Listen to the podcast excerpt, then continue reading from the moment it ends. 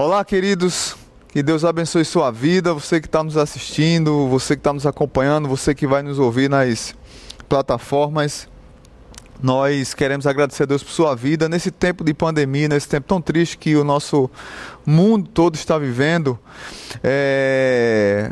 Estamos aqui reunidos para adorar a Deus e também para ouvir a Sua palavra. Então hoje eu queria trazer para você uma palavra de confronto, uma palavra de desafio, já baseado na última mensagem que eu preguei, quando eu falei de alguns, alguns ídolos do nosso coração estão sendo destronados alguns, Deus é aquele que destrona os tronos, porque Ele é o único Senhor do céu e da terra. E durante esses dias de pandemia, eu recebi muitas mensagens e até ligações de, de membros da igreja, pessoas de outras igrejas, amigos, pedindo oração e, em alguns momentos, até reconhecendo a distância que eles estavam de Deus. O quanto eles estavam longe de Deus, o quanto eles estavam crendo em si mesmos, na sua força, eh, no seu poder, no seu dinheiro, nas suas condições e esquecendo de Deus. E isso fez com que muitos deles se afastassem de Deus. E nós, crentes, somos peritos em usar textos da Bíblia para o nosso benefício, como uma caixinha de promessas como a gente pega aquele texto de Romanos 8:31 e dizemos: "Que diremos, pois, diante dessas coisas? Se Deus é por nós, quem será contra nós?" Cresci ouvindo esse texto. Mas você já fez a pergunta: e se Deus resolver ser contra nós? Se Deus resolver destronar algumas coisas que estão incrustadas no nosso coração, encravadas no nosso coração e tem nos levado ao distanciamento dele e Deus querer nos trazer de volta. É sobre isso que eu queria falar hoje. Eu queria falar hoje sobre o rei Amazias. Eu quero convidar você a abrir sua Bíblia lá no segundo livro de Crônicas, capítulo 25. Segundo Crônicas, capítulo 25. E eu quero ler todo o texto e a gente vai conversar sobre ele. Diz assim a palavra de Deus. Amazias tinha 25 anos de idade quando começou a reinar e reinou 29 anos em Jerusalém. O nome de sua mãe era Jeoadã, ela era de Jerusalém. Ele fez o que o Senhor aprova, mas não de todo o coração. Preste bem atenção na leitura. Quando sentiu que tinha o reino sob pleno controle, mandou executar os oficiais que haviam assassinado seu pai é, assassinado o rei, seu pai. Contudo, não matou os filhos dos assassinos, de acordo com o que está escrito na lei do livro de Moisés, onde o Senhor ordenou: os pais não morrerão no lugar dos filhos, nem os filhos no lugar dos pais. Cada um morrerá pelo seu próprio pecado. Amazias reuniu os homens de Judá e, de acordo com suas respectivas famílias, nomeou chefes de mil e de cem, e em todo Judá e Benjamim então convocou todos os homens com mais de 20 anos e constatou que havia 300 mil homens prontos para o serviço militar, capazes de empunhar a lança e o escudo. Também contratou em Israel 100 mil homens de combate, pelo valor de 3 toneladas e meia de prata. Entretanto, um homem de Deus foi até ele e lhe disse: Ó oh, rei, essas tropas de Israel não devem marchar com você, pois o Senhor não está com Israel, não está com ninguém do povo de Efraim. Mesmo que vá e combata corajosamente, Deus o derrotará diante dos inimigos, pois tem poder para dar vitória e a derrota. Amazias perguntou ao homem de Deus: Mas e as três toneladas e meia de prata que paguei a essas tropas israelitas? Ele respondeu: o Senhor pode dar-lhe muito mais que isso. Então Amazias mandou de volta os soldados de Efraim. Eles ficaram furiosos com Judá e foram embora indignados. Amazias encheu-se de coragem e conduziu seu exército até o vale do Sal, onde matou dez mil homens de Seir. Também capturou outros 10 mil, que levou, 10 mil que levou para o alto de um penhasco e os atirou de lá, e todos eles se espatifaram. Enquanto isso, As tropas que Amazias havia mandado de volta, não lhes permitindo participar da guerra, atacaram cidades de Judá, desde Samaria até Bet-Oron. Mataram três mil pessoas e levaram grande quantidade de, de despojos. Amazias voltou da matança dos Edomitas, trazendo os deuses do povo de Seir, os quais estabeleceu como seus próprios deuses, inclinando-se diante deles e lhes queimou incenso.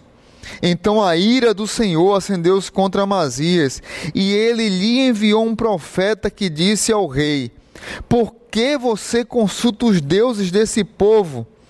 Deuses que nem o seu povo puderam salvar. Enquanto ele ainda falava, o rei o interrompeu. Por acaso nós o nomeamos conselheiro do rei? Pare! Por que você quer ser morto? O profeta parou, mas disse: Sei que Deus decidiu destruí-lo, porque você fez tudo isso e não deu atenção ao meu conselho. Depois de consultar os seus conselheiros, Amazias, rei de Judá, enviou mensageiros a Jeoás, filho de Joacás e neto de Jeú, rei de Israel, com este desafio: Vem me enfrentar. Contudo, Jeoás respondeu a Amazias: O espinheiro do Líbano enviou uma mensagem ao cedro do Líbano: Deem sua filha em casamento ao meu filho. Mas um animal selvagem do Líbano veio e pisoteou o espinheiro. Tu dizes a ti mesmo que derrotaste Edom e agora estás arrogante e orgulhoso. Mas fica em casa, por que provocaram a desgraça que te levará é, e Judá contigo a ruína? Amazias, porém, não quis ouvi-lo, pois Deus mesmo queria entregar Amazias e seu povo a Jeoás, pois pediram conselhos aos deuses de Edom. Então Jeoás, rei de Israel, o atacou. Ele e Amazias, rei de Judá, enfrentaram-se em Bet-Simes, em Judá. Judá foi derrotado por Israel e seus soldados fugiram para suas casas. Jeoás capturou Amazias, filho de Joás, e neto de Acasias em Bet-Simes. Então Jeoás levou-o para Jerusalém e derrubou 180 metros do muro da cidade, desde a porta de Efraim até a porta da esquina. Ele se apoderou de todo o ouro, de toda a prata e de todos os utensílios encontrados no templo de Deus que haviam estado sob as guardas de Obed-Edom, e ainda dos tesouros dos palácios, do palácio real. Também fez reféns e então voltou para Samaria. Amazias, filho de Joás, rei de Judá, viveu ainda mais 15 anos depois da morte de Joás, filho de Joacás, rei de Israel. Os demais acontecimentos do reinado de Amazias, do início ao fim, estão escritos nos registros históricos dos reis de Judá e de Israel. A partir do momento em que Amazias é, deixou de seguir o Senhor, conspiraram contra ele em Jerusalém, e ele fugiu para Laques, mas o perseguiram até lá e o mataram. Seu corpo foi trazido de volta a, a cavalo e sepultado junto aos seus antepassados na cidade de Judá.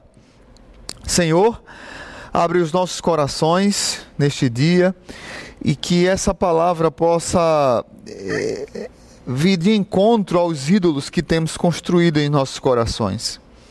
Muitas vezes temos abandonado o Senhor e não temos percebido que temos construído reis sem, sem tronos. Mas louvado seja Deus, porque o Senhor é aquele que destrona os ídolos que, que construímos. Muitas vezes nós queremos ser ídolos de nós mesmos. E o Senhor quer falar conosco diante de todas essas, essas circunstâncias que o mundo passa. Fala aos nossos corações e nos quebranta, trazendo de volta para o Senhor. No nome de Jesus. Amém. Amazias, queridos, era um rei que era um personagem que poderia ter uma história interessante. Logo no início do texto, fala que ele fez o que era reto perante o Senhor, mas não de todo o seu coração. Amazias era um rei que, no início da sua narrativa, nós percebemos que era um rei que poderia é, é, servir bem a Deus, que poderia trazer um significado para a sua vida, para o seu povo. É, era um rei que poderíamos tirar boas lições de alguém que é dependente e que tem um coração voltado para Deus. Mas ele decidiu, por por conta própria, ser enganado pelo seu próprio coração e ser ídolo de si mesmo. E hoje eu queria falar sobre isso. Ídolos de si mesmo ídolos do seu próprio coração. Esses ídolos são destronados.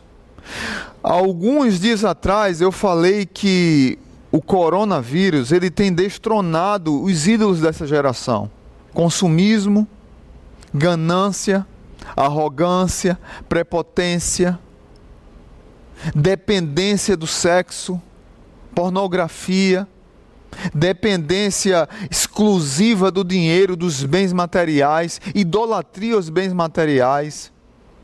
E nós estamos diante de um rei que ele adorava a si mesmo como um, um poderoso. E infelizmente ele não conseguiu perceber que Deus está no controle de todas as coisas. Por que eu estou falando sobre isso? Porque diante de toda essa angústia que a gente passa, eu tenho recebido ligações, mensagens de pessoas que estão dizendo: Pastor, Deus tem quebrado meu coração nessa área. Pastor, Deus tem falado comigo nessa área. Pastor, Deus tem me humilhado nessa área. Então, talvez seja uma palavra que sirva para muitas pessoas, para outras não. Mas se Deus está querendo falar com você, abre o seu coração. E eu queria tirar algumas lições aqui dela. Mantenha sua Bíblia aberta que a gente vai tratando. Um ídolo de si mesmo não percebe que vitória ou derrota estão submissas à vontade de Deus. O verso 8 diz que, mesmo que vá e combata corajosamente, Deus o derrotará diante do inimigo, pois tem poder para dar vitória e a derrota. Amazias estava planejando. Até nesse ponto ele não estava errado. Ele fez um, um censo, ele descobriu que tinha 300 mil homens prontos para a guerra, que dava para uma batalha, que dava para ir para capitanear, para avançar, para lutar.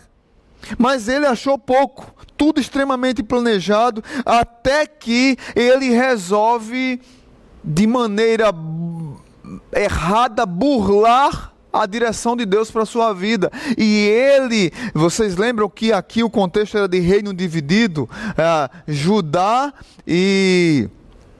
Judá e Benjamim era um, um, um, povo e Samaria, Israel era outro povo. Então o povo de Israel estava dividido. Havia um reino dividido. E ele contratou mercenário, mercenários para a batalha ele contratou mais 100 mil soldados para uma batalha contra a vontade de Deus. Ele queria ajudar Deus a fazer a obra de Deus. O homem que estava a princípio extremamente organizado, ele começa a sua derrocada quando o seu coração se inclina para fazer o que não deveria. E ele usa o seu dinheiro, o seu poder, sua força para conquistar as vitórias. Parece que ele não conhecia ao seu Deus. Parece que ele não conhecia a história de Gideão, que tinha 30 mil soldados, depois deixou para 10 mil, e depois Deus disse para Gideão: Cara, tu só vai lutar com 300, porque a vitória é minha e não sua. É eu que vou à frente da batalha. Amazias não aprendeu essa lição. E ele decidiu por conta própria pagar o preço do erro de contratar mercenários e não perceber que a vitória ou a derrota elas acontecem e elas estão submissas à vontade de Deus. Os nossos ídolos começam a ser derrotados quando nós começamos a mostrar a nossa fragilidade e quem nós somos e a nossa dependência deles. Nós muitas vezes transformamos coisas boas em ídolos.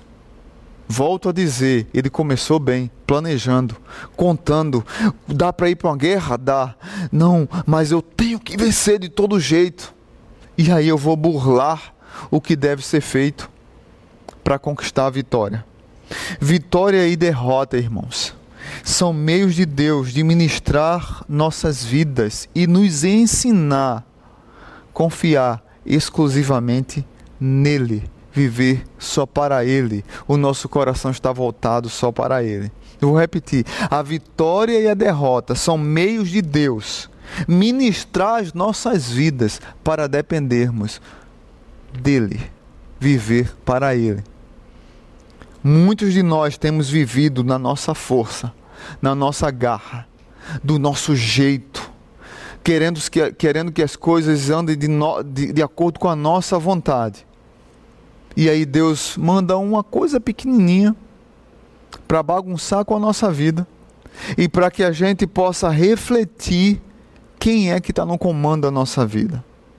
Para nós começarmos a olhar para dentro de nós mesmos e percebermos que a vida boa que nós vivemos, a vida satisfatória que nós estamos conseguindo, Muitas vezes ela nos afasta de Deus e nos causa autossuficiência.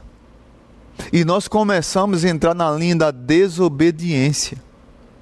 Amazias foi desobediente a Deus. E a obediência a Deus é o método da vida de quem serve ao Senhor de todo o coração.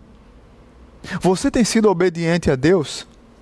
Se você tem sido obediente a Deus, você consegue compreender de maneira humilde que tanto vitória quanto derrota estão submissas à vontade de Deus.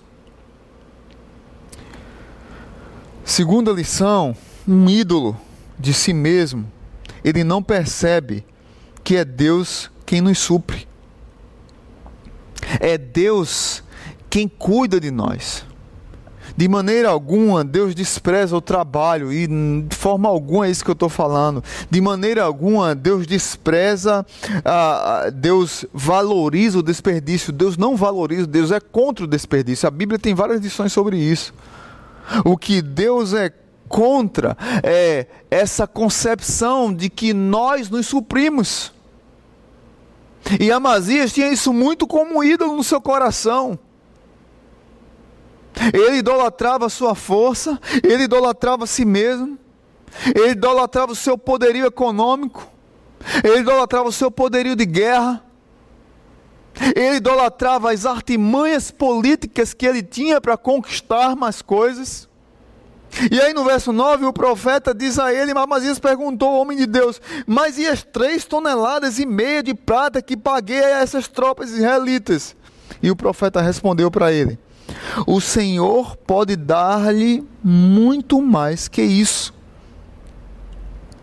Segundo o problema de Amazias, segundo a crise dele como ídolo de si mesmo, foi perceber que o problema era maior do que o seu Deus, era ele achar que o problema era maior do que o seu Deus.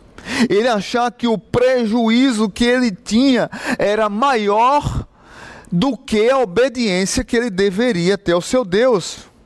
O que eu faço com esse prejuízo, profeta?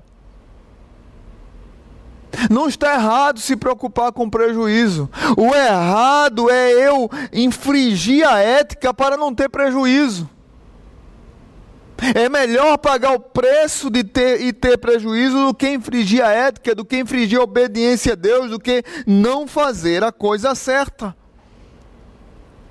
Mas isso vai ser uma fortuna jogada fora. Não, Deus não é a favor do desperdício, mas Deus é a favor, Deus é a favor da balança correta. Amazias, você se corrompeu, Amazias. Assuma o prejuízo e faça a vontade de Deus.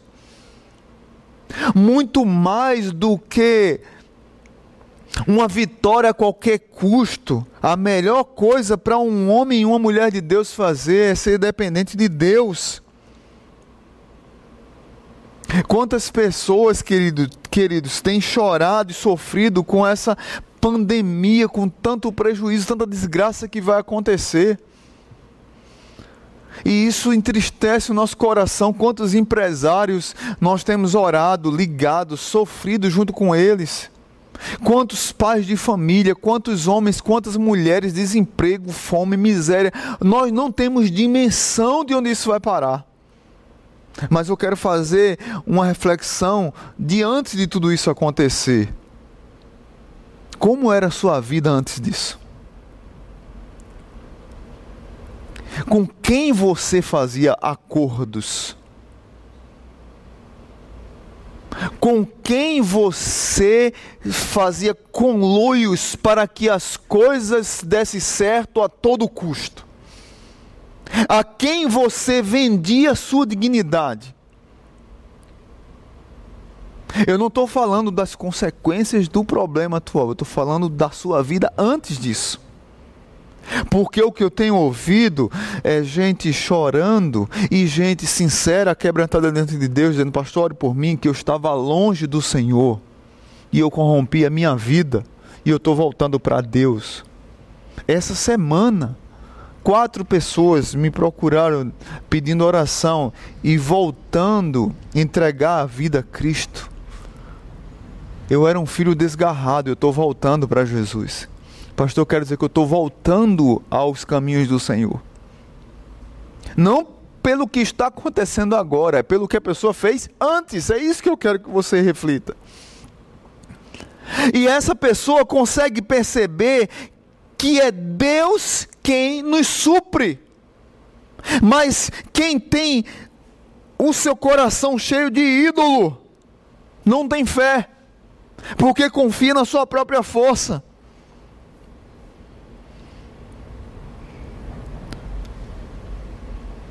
Muitos de nós abrimos mão da ética, abrimos mão do amor a Deus, abrimos mão da obediência a Deus para ter lucros errados. Para fazer acordos que não deveríamos fazer, para assinar contratos que não deveríamos assinar, para entrar em relacionamentos que nós não deveríamos ter entrado. E o resultado é que nós quebramos a cara e nós que somos cheios de ídolos no nosso coração, não conseguimos perceber que é Deus quem nos supre.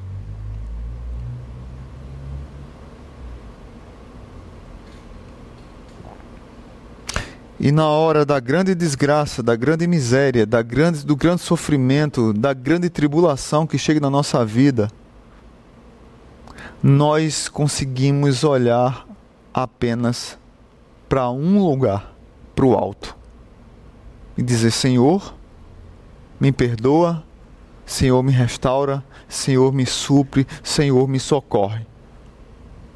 Elevo meus olhos para os montes. De onde me virá o socorro?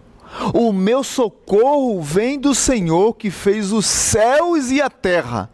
Ele continua suprindo o seu povo, ele continua restaurando pessoas, ele continua fazendo milagres, ele continua destronando os ídolos do nosso coração, para que nós possamos reconhecê-lo como Senhor, Salvador, supridor da nossa vida.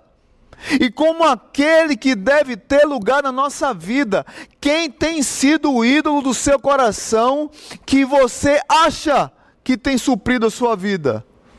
Deixa Deus destronar esse ídolo no teu coração. O seu socorro só virá do Senhor, que fez os céus e a terra. Terceira lição que eu queria trazer para a minha vida e para a sua: um ídolo de si mesmo.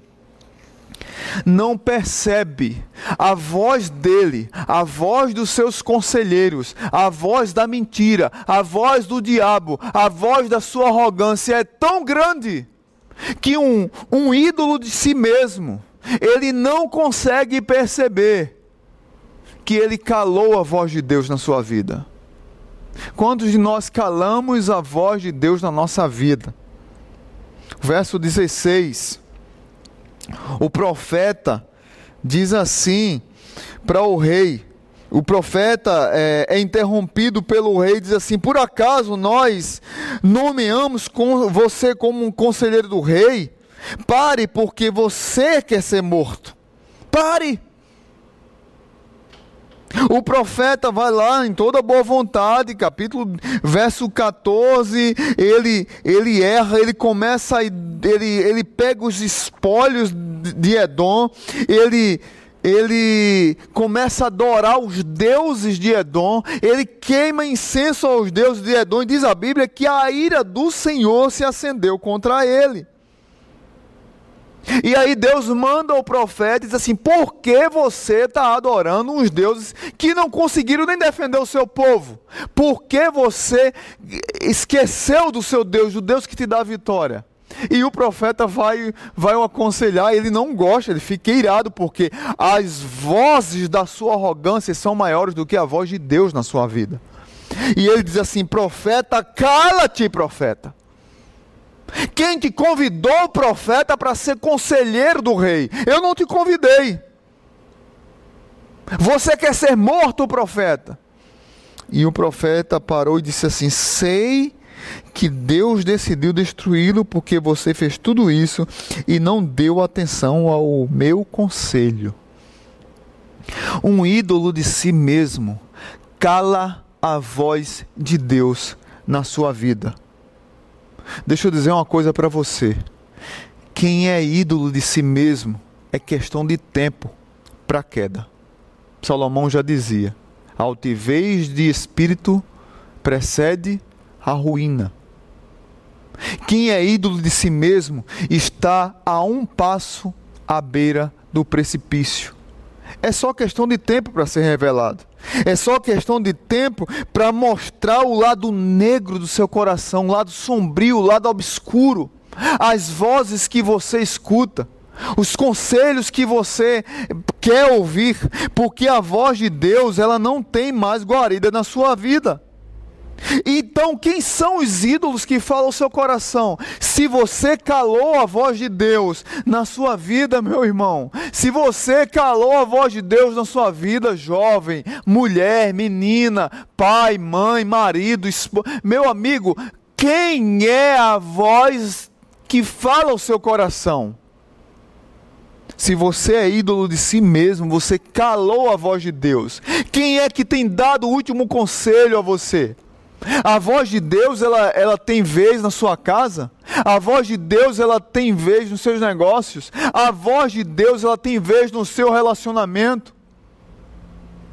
A voz de Deus tem vez é, é, nos contratos que você assina.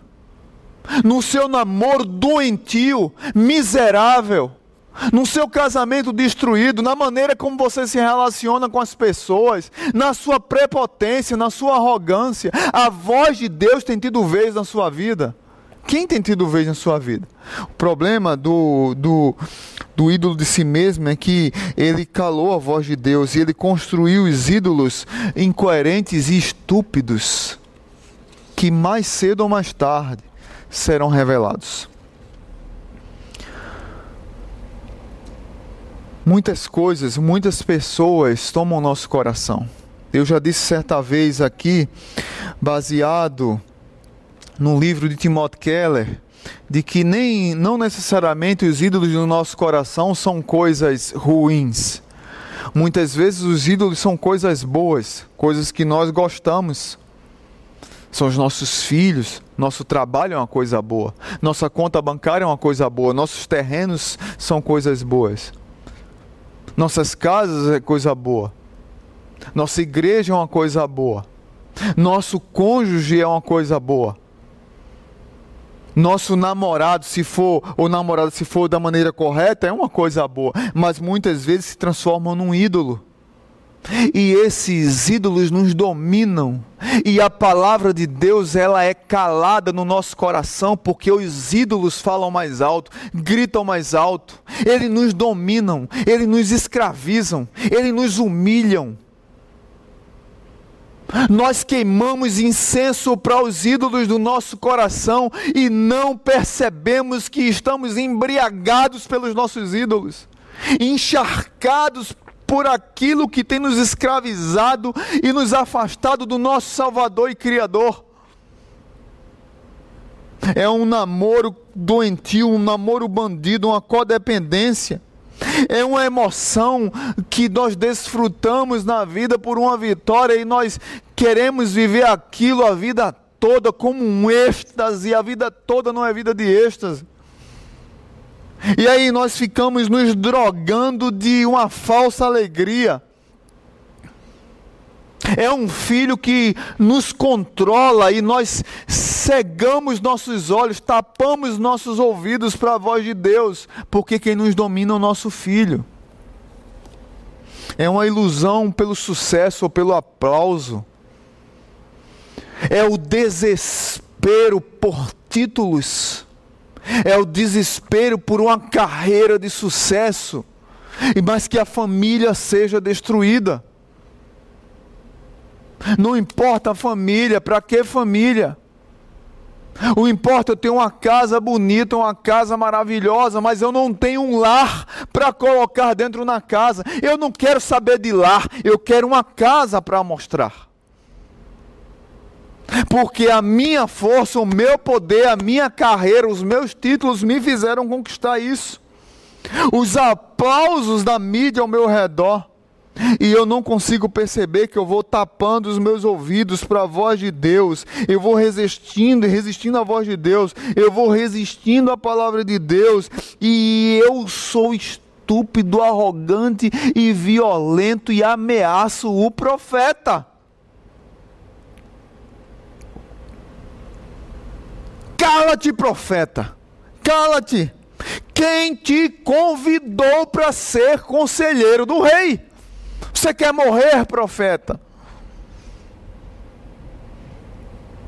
É interessante que a arrogância de Amazias foi tão grande que além dele mandar o profeta calar a boca, de ameaçar o profeta de morte, ele convoca o povo de Israel para uma guerra. Ele está lá no quietinho dele, em Jerusalém, em Judá, em, em, em com, Judá e Benjamim, e ele convoca as outras dez tribos para uma batalha. Duas contra dez. Olha, olha irmão, vamos marcar aqui um, uma rinha de galo entre a gente? E aí, o, o, o, o, o rei diz a ele: Mas rapaz, você porque ganhou de Edom, você está arrogante. O rei Jeoás, você ganhou de Edom, de Edom você está arrogante. Você, você tem certeza? Você quer imprimir mais desgraça ao povo de Israel, ao povo de Judá? E aí ele conta uma parábola, mas aí no final, no verso 19, ele diz assim: Tu dizes a ti mesmo que derrotaste Edom, e agora você está arrogante e orgulhoso. Fique em casa. Fica quieto. Por que provocar uma desgraça que te levará e Judá contigo a ruína, Amazias? Nós nos enchemos de nós mesmos. Meus irmãos, quem é ídolo de si mesmo e cala a voz de Deus, não consegue perceber a ruína escuta tantas vozes, idolatra tantos deuses, adora tantos ídolos, queima incenso a tantos postes ídolos e não consegue perceber que calou a voz mais importante no seu coração. E deixa eu dizer uma coisa para você que está me assistindo ou me ouvindo. A coisa mais importante que o seu coração deveria ouvir era a palavra de Deus. Porque, como diz o profeta Jeremias, o nosso coração é enganoso. Quais são as vozes que têm falado ao teu coração? E em um tempo como esse, sombrio que nós estamos vivendo, é tempo de voltar a refletir, a ouvir, a meditar, a ler, a escutar a voz de Deus. É tempo de calar a voz dos ídolos nos nossos corações e viver dependente e obediente à voz de Deus. Por último, um ídolo de si mesmo não percebe que diante de uma iminente derrota, não, um ídolo de si mesmo não percebe que está diante de uma iminente derrota sacramentada pelo próprio Deus. Amazias achava que deveria lutar com Joás. Desprezou o profeta, fez, contratou quem não deveria contratar, dispensou. Os homens revoltados, quando foram embora, fizeram uma bagunça lá no meio do povo de Israel. Ele foi para o outro lado, conseguiu vencer Edom, trouxe os despojos, trouxe os postes ídolos, adorou os ídolos, queimou incenso, desprezou o profeta, mandou o profeta calar a boca, ameaçou o profeta de morte, ainda chamou um, um irmão para briga. Mas não sabia ele, como eu disse lá no início, que Deus é o Deus que dá a derrota e que dá a vitória. Não sabia ele que estava diante uma iminente vitória já sacramentada por Deus. Verso 23 e 24 diz: Jeoás capturou Amazias, filho de Joás e neto de Acasias, em Bet-Simes. Então Joás levou para Jerusalém e derrubou 180 metros do muro. Veja bem, ele derrubou, ele venceu, levou como prisioneiro, ainda rasgou o muro para que ficasse escancarado para outros inimigos invadirem. Bagunçou tudo. E levou-o como preso. Desde a porta de Efraim, ele derrubou até a porta da esquina. Ele se apoderou de todo o ouro, de toda a prata e de todos os utensílios encontrados no templo de Deus, que haviam estado sob a guarda de Obed-Edom, e ainda dos tesouros do palácio real. Também fez reféns e então voltou para Samaria.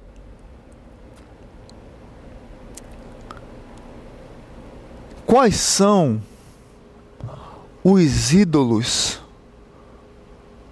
que precisam ser destronados na nossa vida?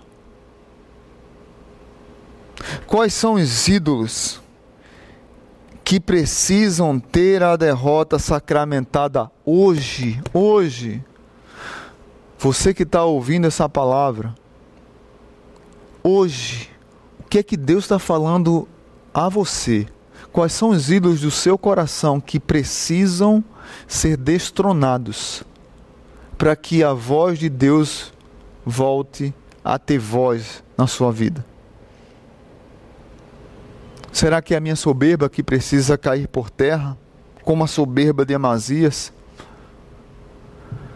Será que Deus precisa escancarar os muros do meu coração para que eu veja a derrota tão claramente sendo exposta, humilhado, envergonhado para poder me render?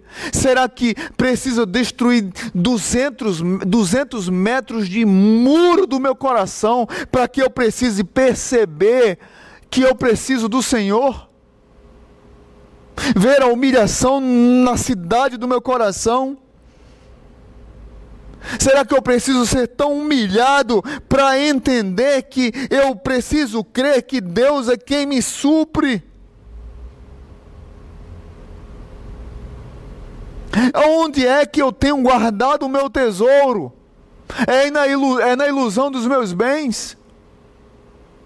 É na ilusão da minha saúde física? É na ilusão do meu poderio? O mais triste de tudo isso, queridos, é que por mais iminente a derrota sacramentada, o fracasso que acontece em muitas vezes na nossa vida, como a mão de Deus, e que nós não gostamos de tocar nesse assunto. Nós não gostamos de dizer uma coisa, é politicamente incorreto, é no mundo de hoje cheio de mimimi, cheio de não me toque. No mundo de hoje, que nós não podemos falar nada, é contracultural, é politicamente incorreto dizer que Deus, ele desce a mão, o cálice dele transborda, a ira dele desce sobre a terra para ele corrigir algumas coisas. O que é que Deus precisa fazer para que nós possamos nos humilhar, nos quebrantar, lamentar, reconhecer quem nós somos e quem Deus é? O triste que no caso de Amazias, ele não voltou para o Senhor. Depois morreu, ficou como um prisioneiro um tempão, depois morreu, foi enterrado. Mas para você tem chance ainda.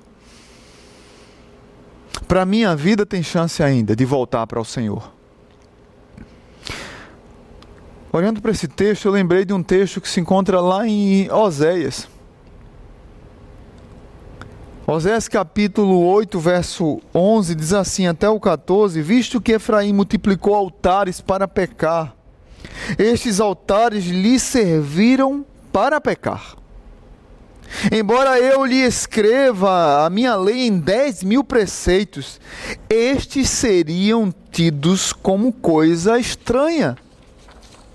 Gente, às vezes nós estamos, estamos tão longe de Deus que a palavra de Deus se torna coisa estranha na nossa vida.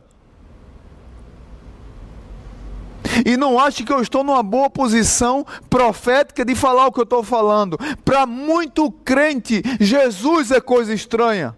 Crente. Para muita igreja, Jesus é coisa estranha, Deus é coisa estranha, Trindade é coisa estranha, submeter-se à palavra é coisa estranha, uma vida de discipulado é coisa estranha. Se humilhar na presença de Deus é coisa estranha. Se arrepender é uma palavra estranha. Lamentar a Deus é uma coisa estranha, porque hoje ninguém peca mais.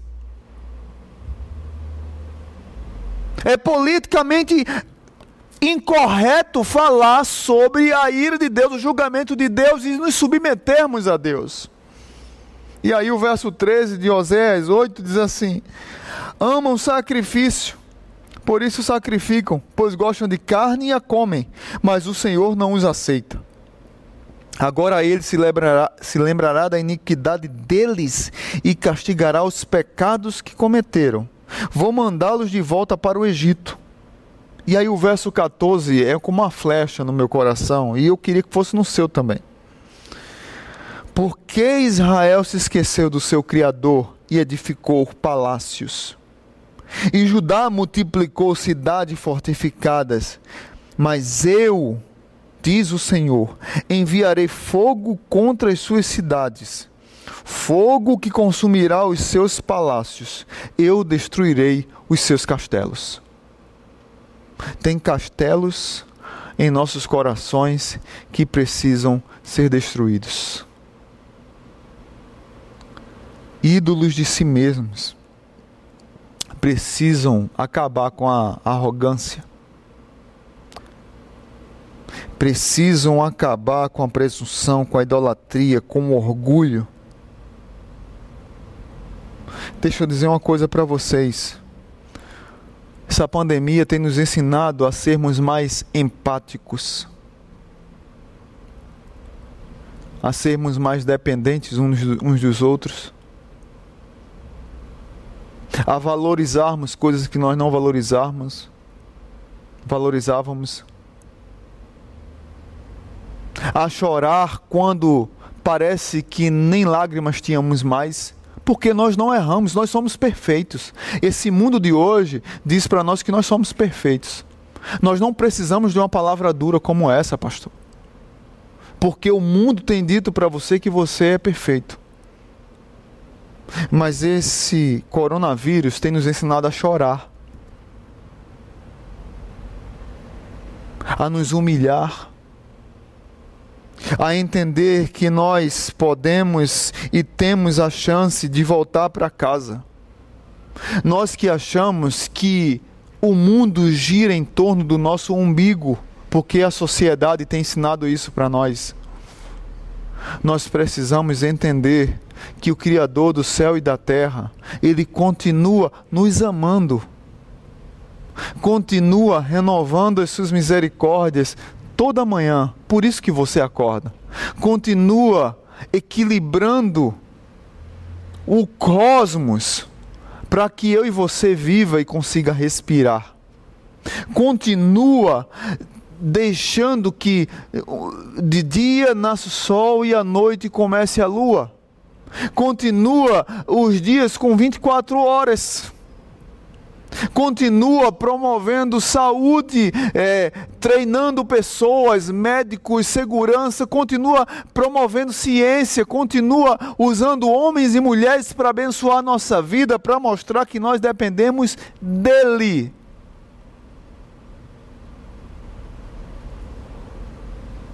Pare de achar que o mundo gira em torno do seu umbigo, Amazias. Talvez você tenha se comportado como Amazias, achando que o ar que você respira depende de você, achando que o amanhã depende de você, achando que o país depende de você. O ar que você respira depende de Deus. O seu amanhã depende de Deus. O próximo passo que você vai dar depende de Deus. Um fio de cabelo que cai da sua cabeça depende de Deus. Você acordar de amanhã de manhã vivo depende de Deus. Você precisa ser mais grato a Deus. E eu quero concluir lendo uma poesia que é uma música de Estênio Márcio que aponta para Cristo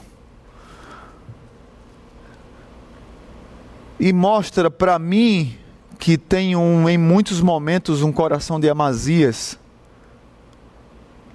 de quem eu dependo. O nome da música é É Nele. E a música diz assim: É nele que nos movemos, vivemos e existimos. É nele, é nele. Se amo, falo, choro ou canto. É nele que tudo acontece. É nele, é nele. Batidas do meu coração dependem desse maestro. E até o ar que eu respiro é ele mesmo quem me dá.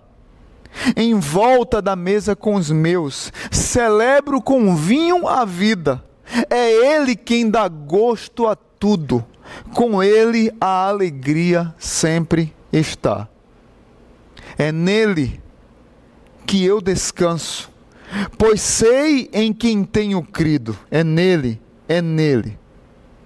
Fui salvo por sua graça e trago comigo essa glória. É nele, é nele.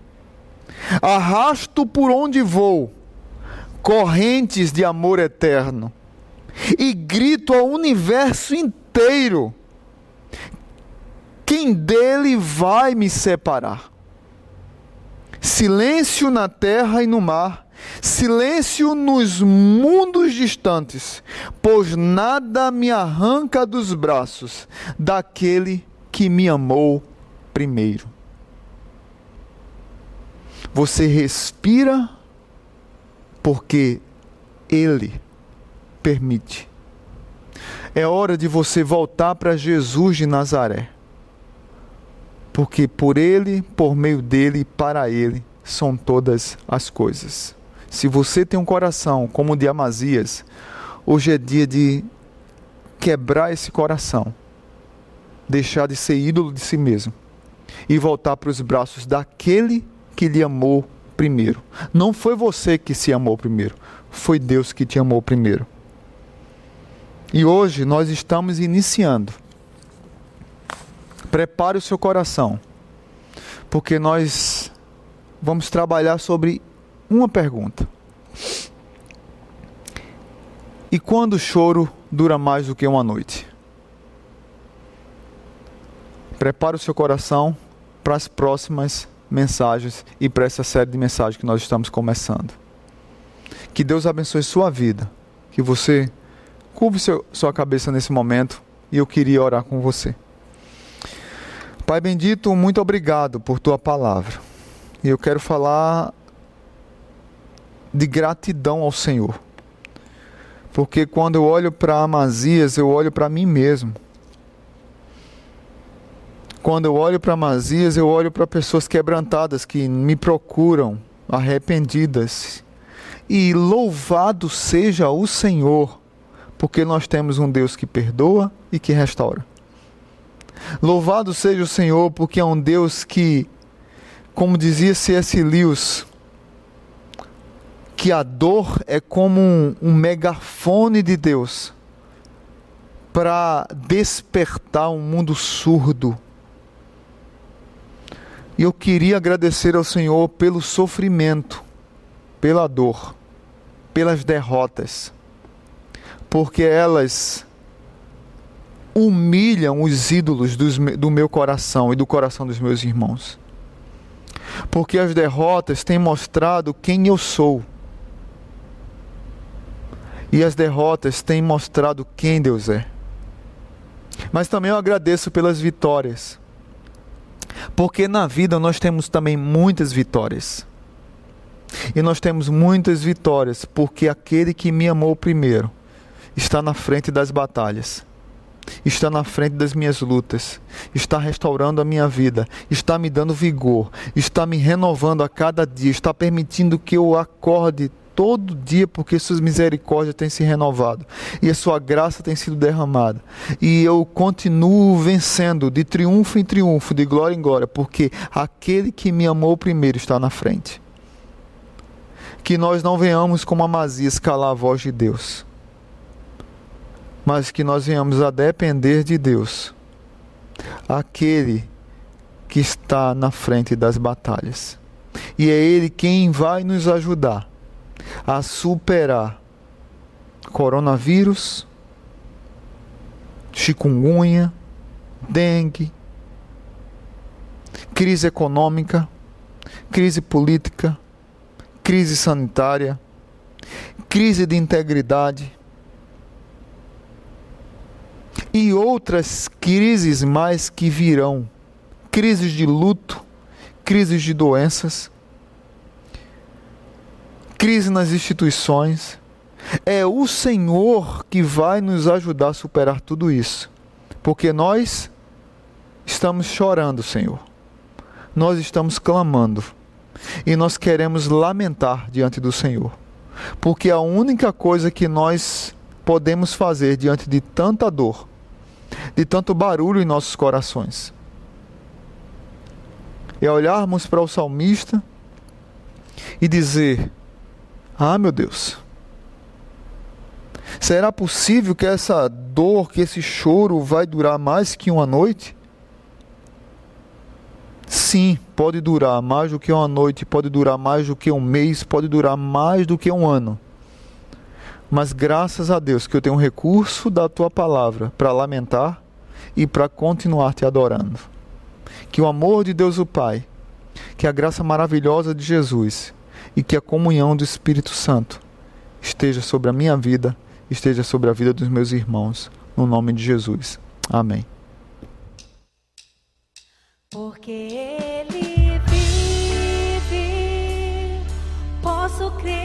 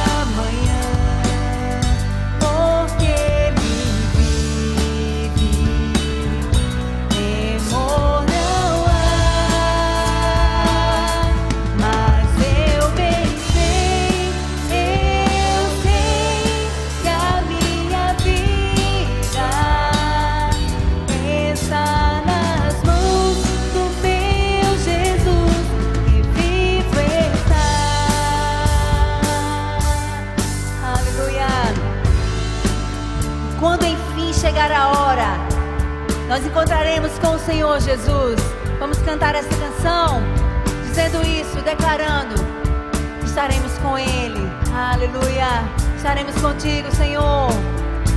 E